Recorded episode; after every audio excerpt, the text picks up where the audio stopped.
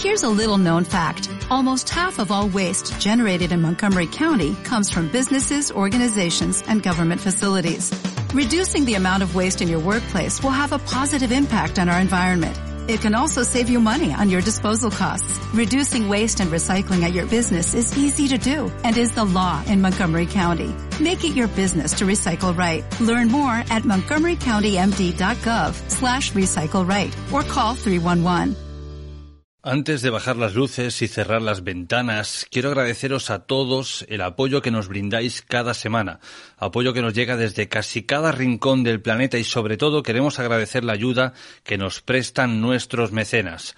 Y si tú también quieres formar parte de esta familia más privada, beneficiarte de nuestros programas especiales, entrevistas, sorteos y muchísimo más, Tan solo tienes que ir a la pestaña principal de iVoox en Informe Enigma, hacer clic allí donde pone apoyar y por tan solo 2,99 euros al mes, lo que viene siendo dos cafés, podrás ayudarnos a seguir creciendo y además te beneficiarás de todo lo anteriormente citado. 2,99 euros al mes, un pequeño aporte que para nosotros vale muchísimo. Estás escuchando Informe Enigma en el 102.7 de la FM, Radio Playa Daro, con Jorge Ríos. Sucesos extraños. Fenómenos paranormales. Experiencias increíbles contadas en primera persona. Un viaje a través de la historia a lugares que nunca habrías imaginado.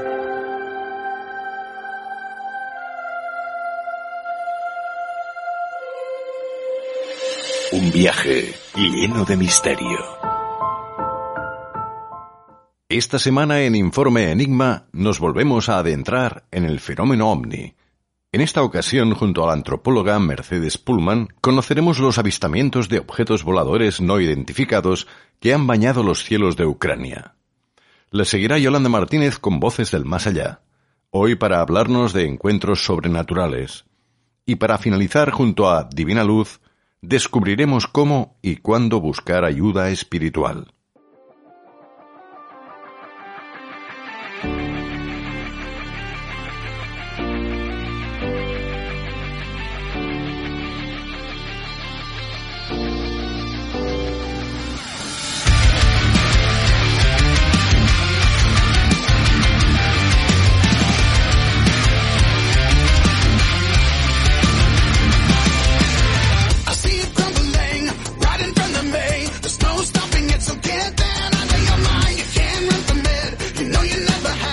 voice now.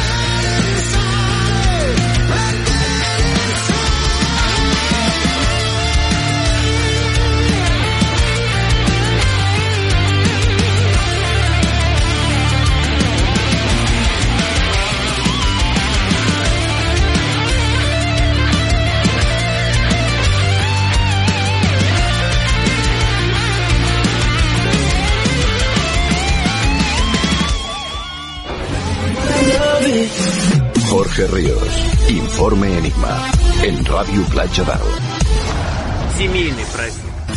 Informe Enigma.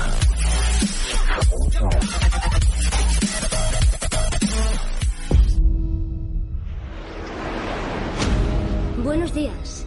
Hoy vamos a hablar de las lenguas romances. ¿Quieres compartirlo?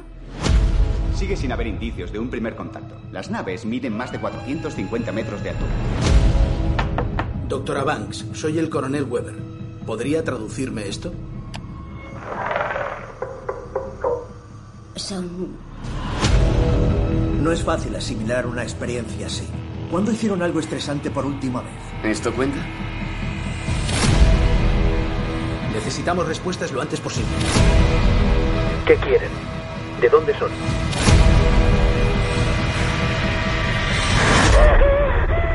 Sí, eso acaba de pasar. Ahora? Vienen. ¿Cuántos? Es uno de 12. Somos un mundo sin un único líder. Es imposible negociar solo con uno de nosotros. Debemos volver.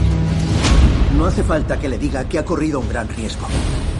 Una buena presentación. Todo lo que pasa depende de nosotros dos. Sé lo que dice. ¿Qué? Ofrece arma. No necesito una intérprete para saber lo que eso significa. No sabemos si comprenden la diferencia entre un arma y un instrumento. China acaba de amenazar con destruir su casco. Hagan lo que hagan, Francia y Corea la seguirán. Podríamos enfrentarnos a una guerra mundial. Contactemos los demás puntos de aterrizaje y trabajemos en equipo. Disponemos de 15 horas antes de que todo se vaya al infierno. Sé por qué están aquí. ¿Qué narices está haciendo? ¿Confías en mí? con imágenes de unos supuestos ovnis que asustaron a muchos en Ucrania. Pero, Rodner, usted allá en casita, no se asusten porque fue solo un entrenamiento militar que se volvió viral. Y abrimos nuestro informe Enigma de esta semana hablando de un tema que siempre está en boca de todo el mundo. Quizá en algunos momentos más que otros, pero como digo, siempre ocupa titulares. El fenómeno ovni. Y esta semana, atendiendo de nuevo al conflicto bélico entre Rusia y Ucrania, pues el tema que tratamos a continuación con Mercedes Pullman viene prácticamente, como solemos decir, al pego. Mercedes Pullman, bienvenida. Hola Jorge, muchas gracias por invitarme a tu programa y un saludo para todos los oyentes. Como digo, este tema siempre está en boca de todo el mundo, siempre bueno causa sensación, polémica, pero Claro, el título de hoy, eh, Omnis en Ucrania, sin duda llama mucho más la atención, sobre todo por este conflicto bélico. Yo te pregunto, Mercedes, mucho se ha hablado siempre de que eh, haya avistamientos o apariciones de Omnis cuando hay alguna catástrofe o, algún hecho de, una magnitud muy importante. Ahora que está habiendo este conflicto bélico, ¿ha habido algún avistamiento, digamos, eh, a destacar en Ucrania? Ah, mira, ha salido la noticia que apareció un ovni durante la guerra, pero realmente se ha refutado esta noticia. O sea, no apareció ningún ovni extraterrestre y no ha parado la guerra. Ah, o sea, llamó mucha atención, pero tú piensas, Jorge, que están volando cohetes todo el rato. O sea, de una parte o de otra. Entonces, en el cielo se puede ver cualquier cosa. Entonces, claro, yo cuando empecé a seguir uh, este avistamiento, todos estaban entusiasmados con que apareció y que todo y que se va a parar, pero al final hasta los periódicos han dicho que no había ningún ovni y que eran los misiles. O sea, que no, que no se confunda la gente.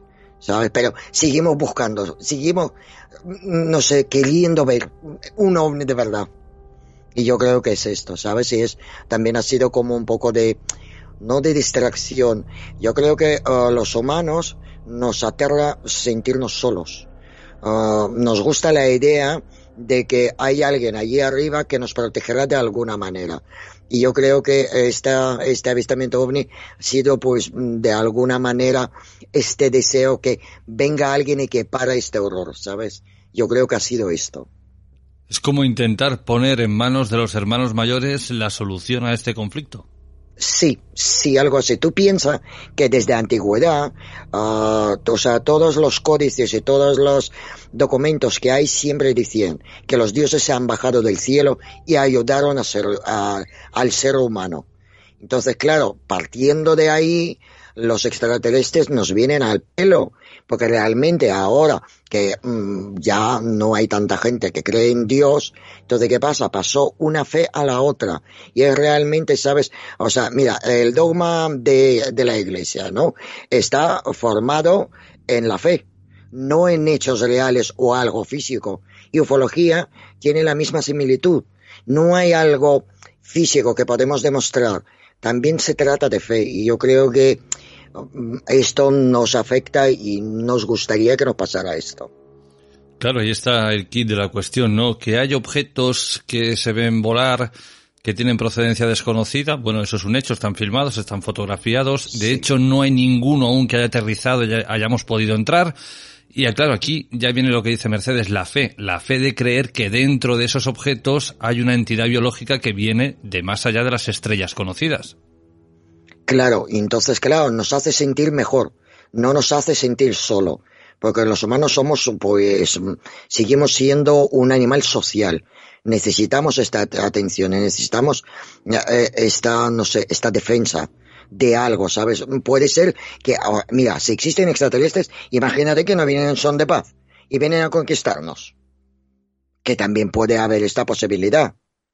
Entonces, mira, en, en Ucrania hay un caso muy interesante que habían dos señoras y han visto aterrizar un ovni. Pero no era como un ovni, han visto como si fuera una, una canoa sin pintar. Había tres personas y dicen que eran muy parecidos, pero una se veía como más mayor. Y uh, cuando se encontraron con ellos, uh, pues mm, les trataron como si fueran ángeles y empezaron a decir que os, uh, os damos bienvenida en la tierra, hasta dicen que tenían que ir al a la plaza central de Kiev, que allí la vería toda gente y, y harían un recibimiento. Y los hombres empiezan a decir que ellos vienen de un planeta que todavía no conocen, pero que, o sea, afirmando que no son ángeles, pero que cuando llegamos a este conocimiento, cuando llegaremos a este conocimiento, conoceremos este planeta.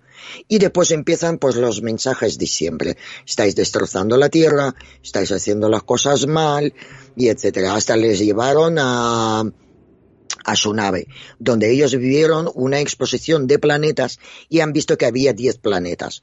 Y la el décimo planeta era de color uh, plateado brillante. En aquel momento todavía los científicos no han descubierto el décimo planeta en nuestro sistema solar, ¿sabes? Entonces, claro, todo como se junta.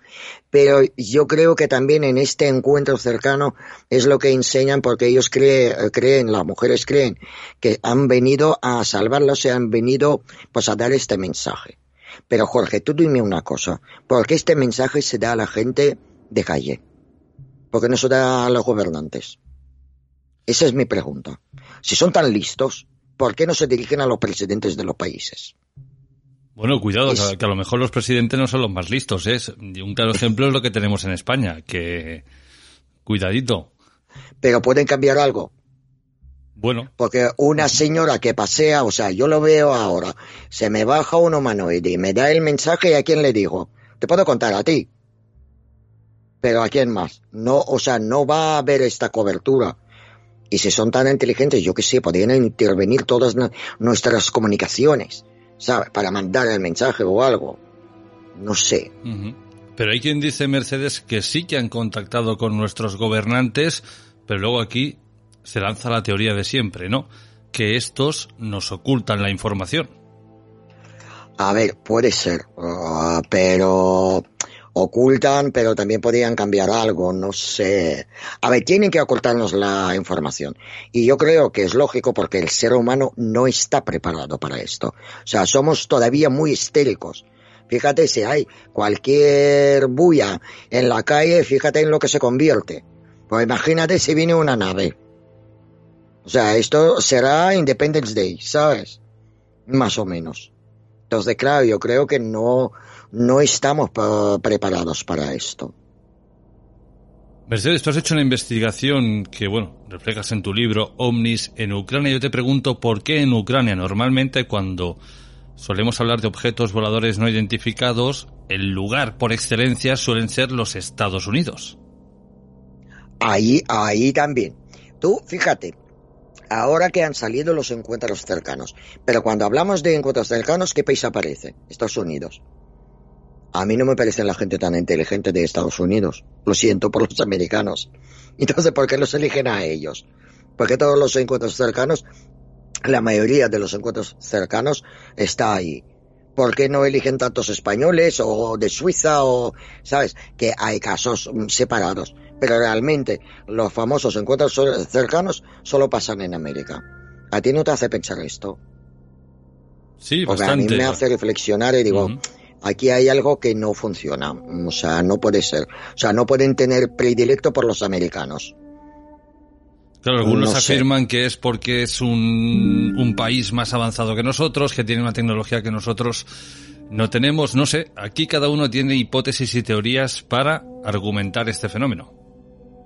Sí, pero yo creo que... Mira, por ejemplo, en mi libro describo muchos encuentros cercanos porque además me dio alegría cuando empecé a recoger la información. Digo, mira, cuántos encuentros cercanos había.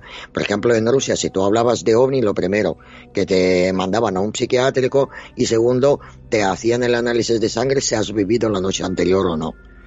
¿Sabes? De avistamiento. Entonces es como... Ahí nunca se ha creído del todo de procedencia extraterrestre de los ovnis. Que hay ovnis. En 1928 KGB ya investigaba los ovnis. O sea, entonces algo había en el cielo que les parecía extraño. Entonces, claro, mm, algo tiene que haber. Y sabes, yo creo que ah, tanta información y tantas cosas, mm, yo creo que han perjudicado el asunto ovni. Y ah, por eso hay muchas cosas que ya ni lo crees. ¿Sabes? Ya lo lees, dices, mira, vale, mm, lo que ustedes digáis. Porque realmente, y yo creo que no podemos acercarnos, eso también reflejo en el libro, no podemos acercarnos a un estudio científico porque hay tropecientas hipótesis. Y en ciencia no se hace tropecientas hipótesis. O sea, si ufólogos deciden, por ejemplo, hay una hipótesis, que la vida extraterrestre existe, y partiendo todo de ahí, ir sacando las conclusiones, haciendo trabajos, enriqueciendo con otros trabajos, citando a la gente, etcétera. Entonces crece. O sea, yo puedo tener una hipótesis, pero después otro ufólogo me puede refutar. O sea, y si lo demuestra que me refuta, bienvenido sea. Y yo creo, ¿sabes? O sea, hay una hipótesis, o extraterrestres existen o no existen, y partir de allí. Porque ahora también han aparecido multiversos. Han o sea, aparece ya cualquier cosa. Y claro, cuando a mí me hablan de las eh, de los espacios subparalelos, dices, pero si no están ni demostrados, ¿de qué estamos hablando? Y me parece, sabes, las, ah, las dimensiones paralelas se han convertido en la prostituta del, misterio. Ahora todo se explica con esto. Realmente nadie sabe si existen. O sea, ah, se han sacado las hipótesis de las ondas M y lo que, lo que tú quieras, pero no han demostrado que existen.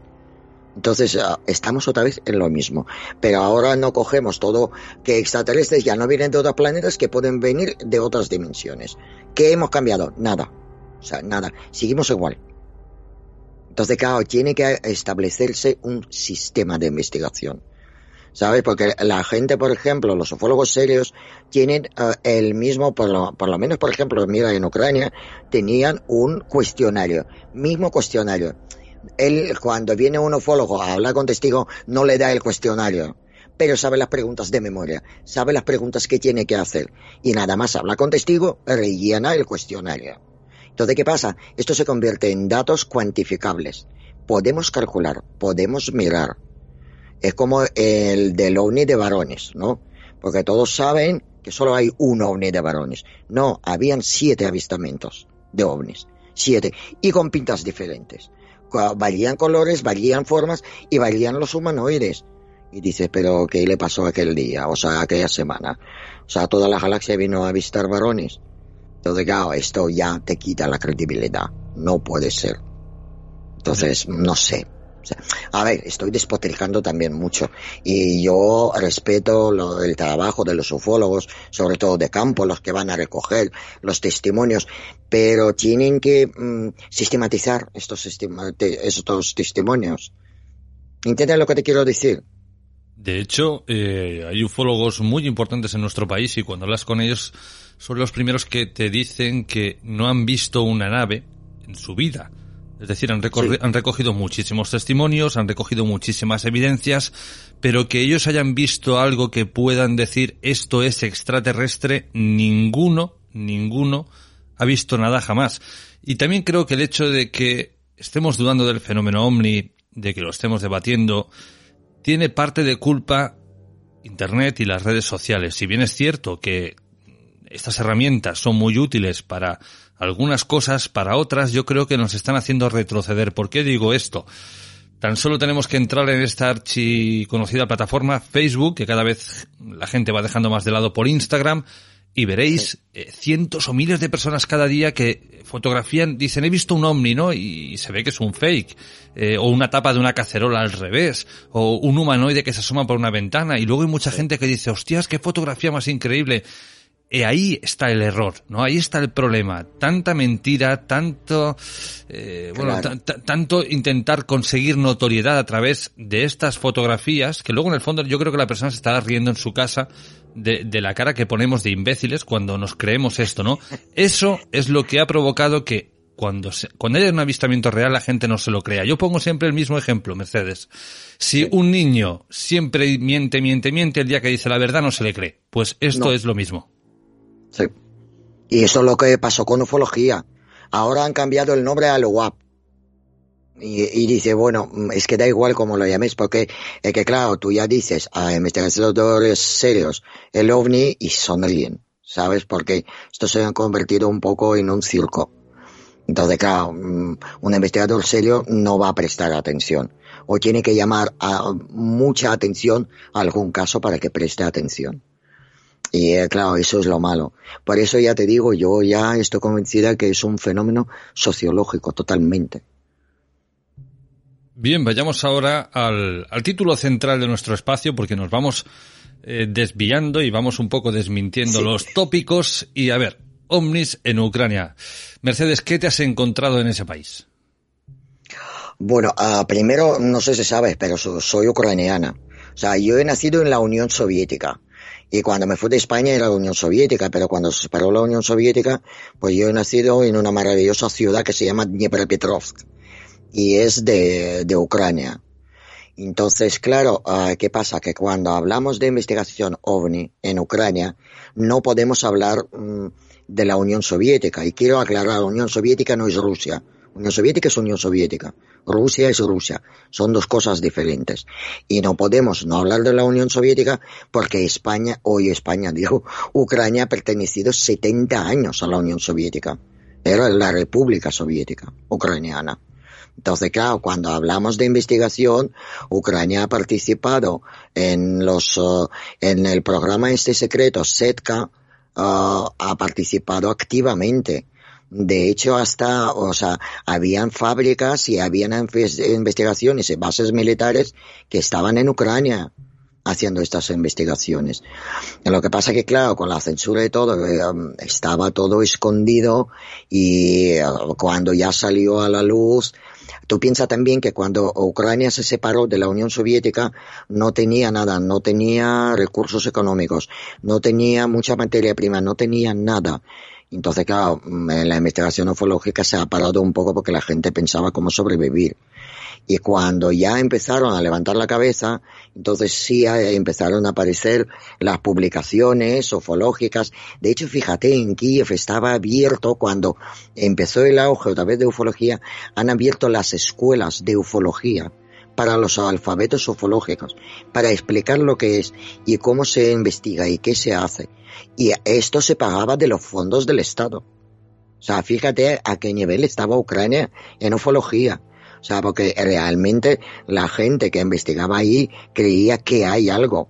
Y claro, hay muchísimos casos en Ucrania, pues dices, pues mira, pues tiene que haberlo pasado porque es que mm, una cosa muy rara, ¿sabes? O sea, yo no te digo los casos que también pongo en mi libro, que a una señora ha crecido un nuevo riñón después de extirpar lo suyo, pero hay unos encuentros cercanos que dices, mmm, es que esto merece una reflexión. Y además los ucranianos son mucho más, ¿cómo decirte? Mm, ah, mucho más concentrados en el estudio porque hay uh, páginas web que toman esto en serio y tan en serio mm, que vamos, mira, hay uno que se llama Ufobua y tienen un mapa interactivo, está actualizado hasta el día de hoy y empieza en 1109 los casos. Y van poniendo y van ahí trabajando la gente. Además está muy bien estructurada porque cuando ponen que tienen reunidos 1300 uh, y pico casos y cuando entras en estos casos están uh, todos los testimonios en PDF y al lado pone o la cabeza del extraterrestre, sabes que es un encuentro cercano. O ovni con patas, sabes que es un aterrizaje. Ovni con luces, sabes que es un avistamiento. ¿Sabes? Entonces, o sea, te guía un poco y lo ves todo bastante más claro. Y allí ahora siguen investigando, siguen investigando mucho, les gusta mucho este tema y claro, y hay muchísimos reportes. Lo que pasa que, claro, también ahí las, eh, las, eh, se han creado asociaciones y son bastante fuertes. Entonces llaman la atención, de hecho llaman la atención hasta los científicos, no les pasan todos los casos, pero hay casos que les pasan al científico como pidiéndonos, ¿podéis explicar esto? Entonces, claro, se toman más en serio la ufología ahí. No te digo que no hay charlatanes, están como en todos lados, pero yo lo veo más serios en este caso. De hecho, hay que tomarse el fenómeno ovni muy, muy en serio, pese a todo lo que hemos dicho antes y pese a esos eh, vendehumos que encontramos en las redes sociales. ¿Y por qué digo esto? Porque encontramos muchísimos reportes de estos objetos eh, trasladados por pilotos eh, de líneas comerciales y hay que tener, como digo, mucha seriedad con este fenómeno porque sea lo que sea que está volando y que es de origen desconocido, a veces pone en peligro incluso la vida de los propios eh, pasajeros de estos aviones. Ya solo por eso hay que estudiarlo a fondo y hay que saber realmente qué es. Si es tecnología militar, si es tecnología, eh, un dron extraterrestre, si viene de universos paralelos, bueno, pues eh, quizá no lo sepamos nunca, pero hay que tomárselo muy, muy en serio. Mercedes, ¿con qué casos te has encontrado tú en Ucrania? Ah, a ver, yo no he visto un ovni, pero sí encontrado muchos casos. Ah, mira, perdón, es que tengo un catarro un poco y los, o sea, pido perdón a todos que de vez en cuando se hablo mucho, me da la tos.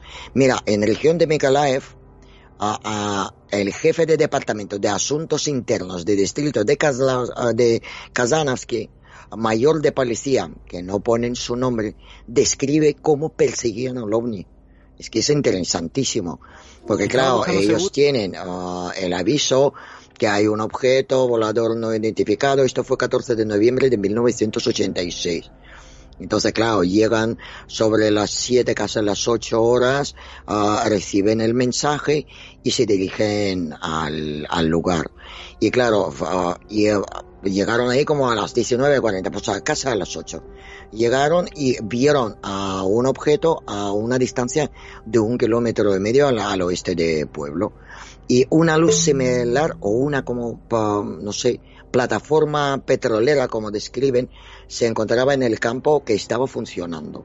O sea, veían que, o sea, no, no estaba parado. Veían que estaba funcionando la máquina.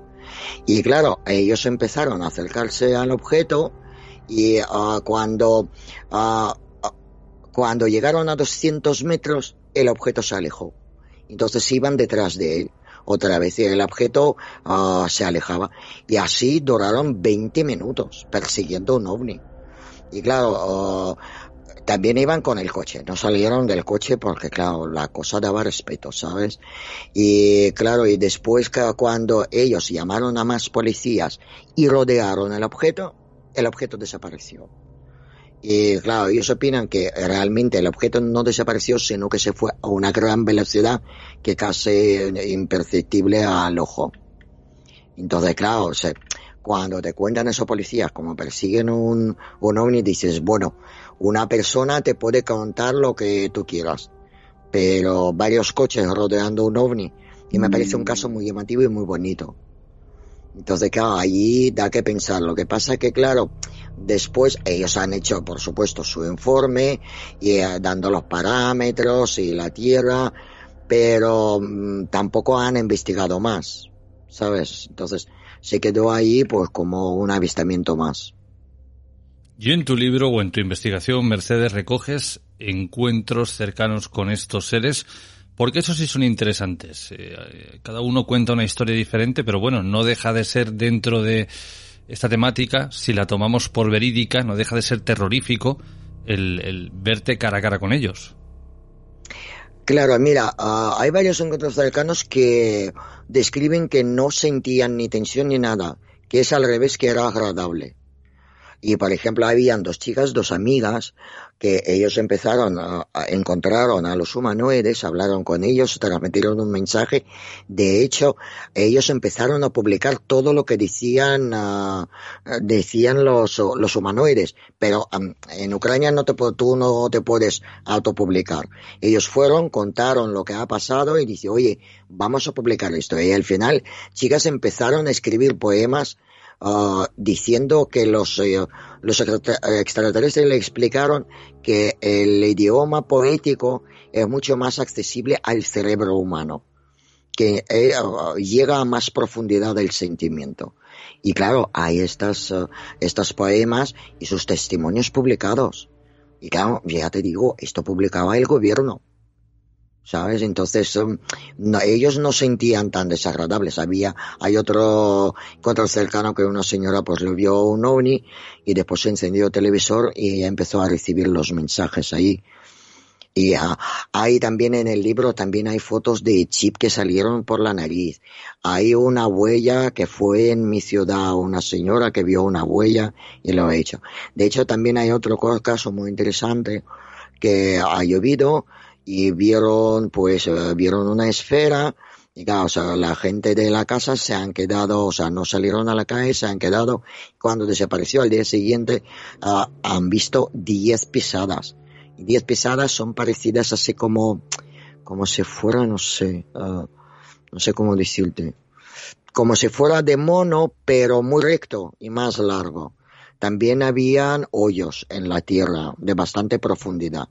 Entonces, claro, este caso dice, mira, este es interesante, porque este caso tiene algo, además, tienen las huellas, tiene la foto de las huellas, uh, tiene la foto de los hoyos, dice, que puede ser que haya pasado algo, realmente. Pero claro, como ya hay tanta, tanta mentira alrededor del asunto, dice, pues bueno, puede ser, ¿sabes? Y te quedas que un caso interesante, dices, para ti. Claro, porque como, para colección. ¿Cómo explicar, Mercedes, esos chips que la gente saca por la nariz? Claro, aquí, cuando hablamos de, estos fakes, de esta desinformación, bueno, pues son fotos trucadas o fotos adulteradas, pero claro, ya estamos hablando de, tecnología de algún, de alguna manera que está dentro del cuerpo de una persona. Claro, no, además los chips se lo trajo la testiga porque al estornudar, salieron dos cosas. Y ella fue a una asociación de ufólogos y los entregó. Dice, mira, me ha salido esto por la nariz. A mí no me han hecho nada en la nariz y eso es lo que tenía. Entonces estos ufólogos sí que han publicado esta foto de los chips, chip izquierdo y chip derecho. Y claro, y salió peor. Lo que pasa es que los ufólogos no opinan, no opinan ahí, ¿sabes?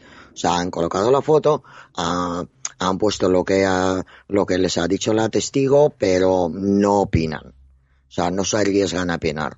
Yo tampoco me arriesgaría, ¿sabes? Pero no han, y los chips no los han analizado, no los han, eh, no sé, eh, han visto si era material de la Tierra, si no lo era, o directamente lo dejaron ahí y ya está. No, lo dejaron ahí. A ver, Ucrania sigue siendo un país pobre. Entonces, claro, este tipo de análisis no se pueden permitir. Pueden pedir a alguien, pero no, no se ha analizado. Por ejemplo, estos chips no se han analizado. Y no se sabe. Porque hay otros, por ejemplo, que se analizan, ¿sabes? Porque también hablo ahí de un trozo de metal bastante raro en el libro. Y este sí analizaron y a ver, los elementos son terrestres, pero dicen que en aquella época no podían hacer uh, en metalurgia este tipo de metal, esta unión de metales. Entonces dice, bueno, no podían. Aunque bueno, también tengo mis dudas, ¿sabes? O sea, los gobiernos podían hacer muchas cosas que ni conocemos.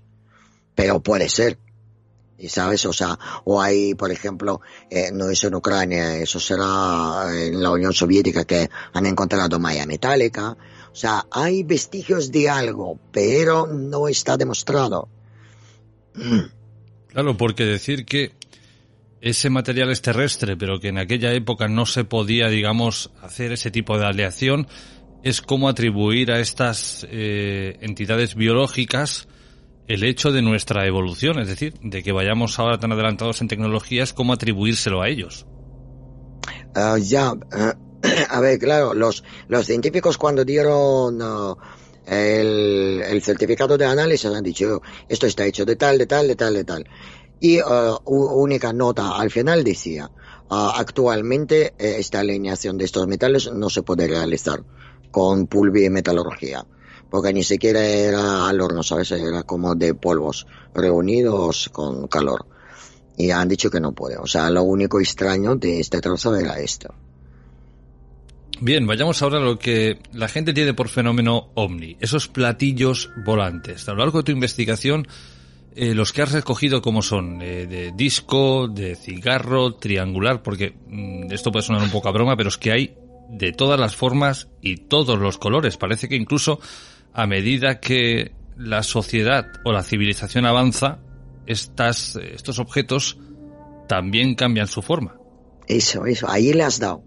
Por eso cuando yo digo mm, que es el fenómeno social, el platillo volante va cambiando. Antes era platillo, veían tuercas, veían de todo. Y ahora ya son esferas de luz, o plasma, o, ¿sabes? O sea, ha cambiado en sí el fenómeno. Claro, yo cuando comenté, no me acuerdo a quién dice, claro, porque ellos también se están desarrollando. Digo, bueno, será por esto.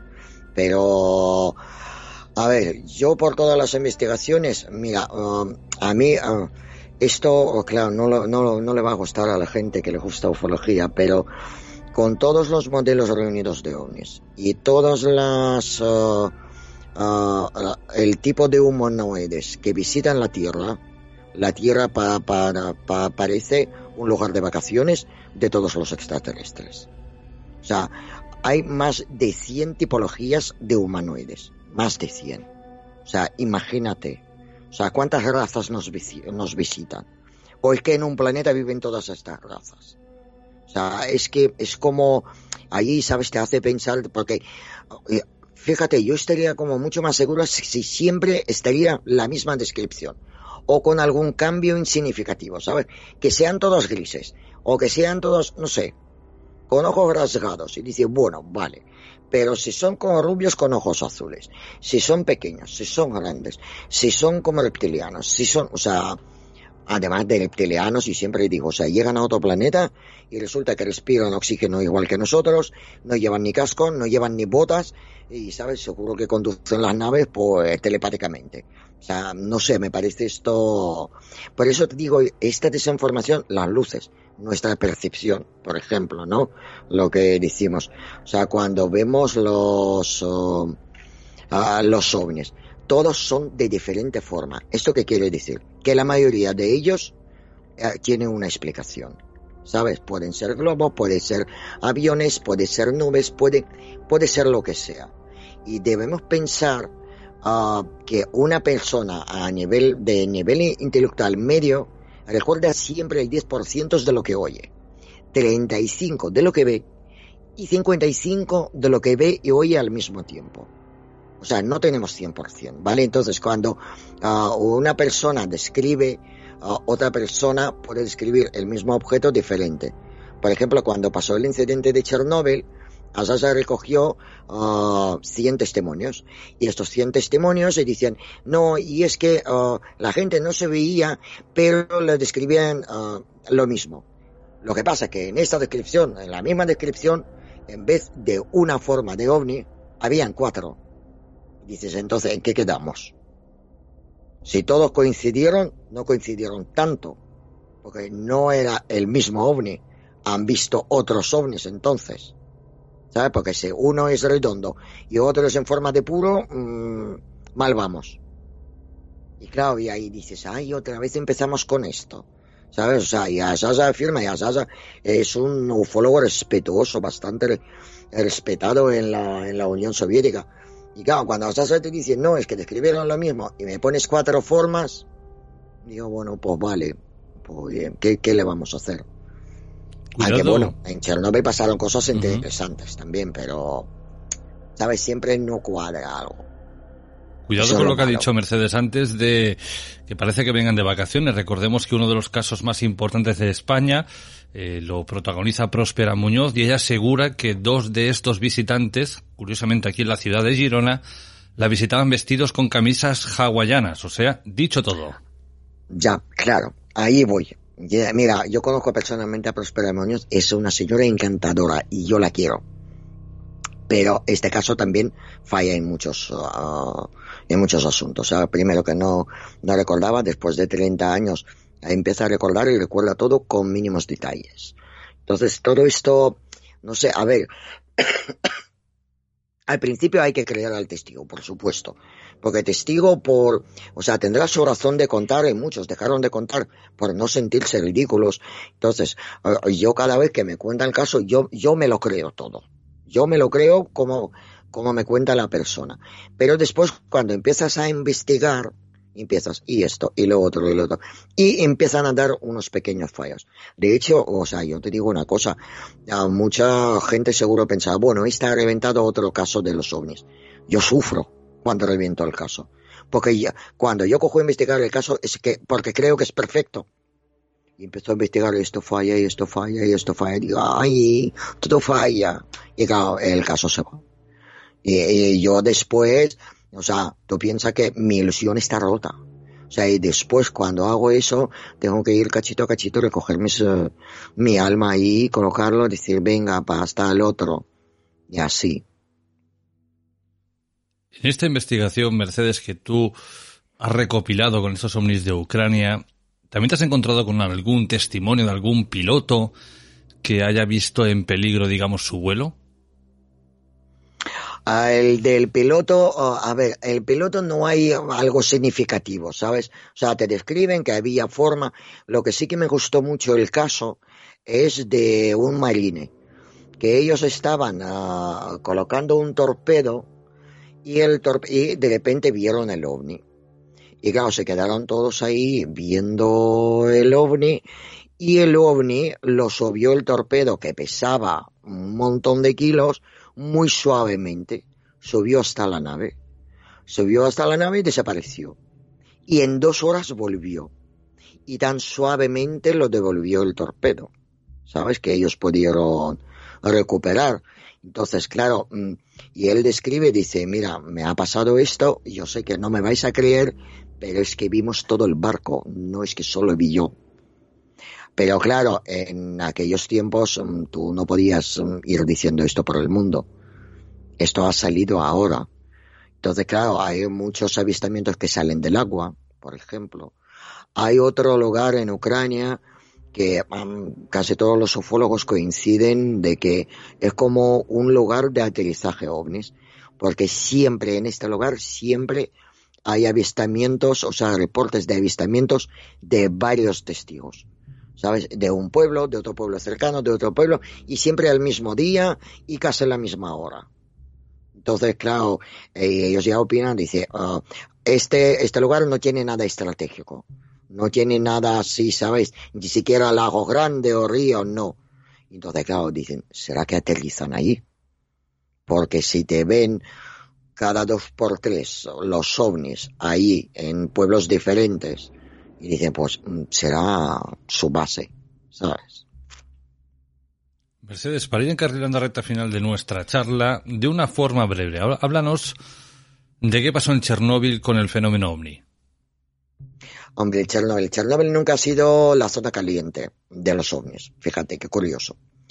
Pero uh, Chernóbil uh, cuando fue el incidente de, del reactor del bloque 4, ah, dicen que en tres horas apareció un ovni. Apareció un ovni, de él salieron dos haces de luz y parece que el fuego empezó a aplacar. No aplacó todo el fuego porque esto ya hicieron los bomberos que murieron ahí, pero eh, hay un caso que describe que de un dosimetrista señor que le llamaron para que mida la radioactividad. Y él lo ha medido, ah, bueno, cuando llegaron, vieron lo que está pasando, no llevaban equipo de protección y han dicho que no van ahí, o sea, que van a por el equipo. Pero midieron la radioactividad y ah, era de 3000 nitrógenos a la hora. Y cuando cuando apareció el ovni, cuando vieron el ovni con estos haces, medieron y se bajó 800. O sea, bajó, casi en tres veces la radioactividad. Y todos opinan que tal vez fue como la ayuda para que esta radioactividad no llegue a toda Europa, porque no podemos olvidar que allí había 180 toneladas de uranio liberado. O sea, porque el fuego que había era el fuego del vapor o sea, que soltó radioactividad pero no soltó tanto uranio. Porque claro, si explota el uranio, puede ser que tú y yo no hablaríamos hoy. ¿Sabes? Entonces, y después de esto, sí empezaron a aparecer muchísimos ovnis durante como 10 años. Y siempre aparecen ahí y Ucrania se hizo como la zona caliente a partir de ahí. O sea, van, se ven mucho en Kiev y se ven muchísimo en Chernóbil. O sea, parece que siguen vigilando. Mercedes Pullman, para todos aquellos que quieran adquirir tu libro Omnis en Ucrania, ¿dónde pueden hacerlo? Oh, es muy fácil, está en Amazon.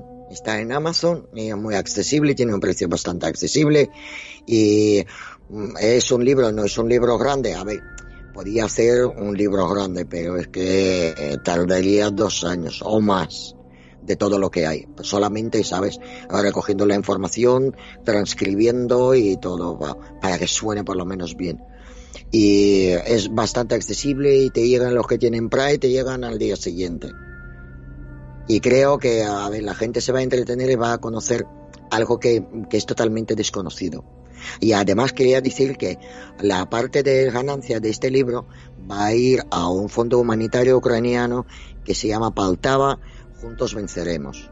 Entonces, claro, ya he hablado con ellos y hemos quedado de cómo se va a pasar todo, porque mm, yo no puedo ir a ayudar ahí, pero digo, bueno, por lo menos puedo poner algo de ayuda, ¿sabes? Mi granito de arena. Así que, más o menos es casi benéfico. O sea, yo ahí no ganaré casi nada muy importante y una gran labor.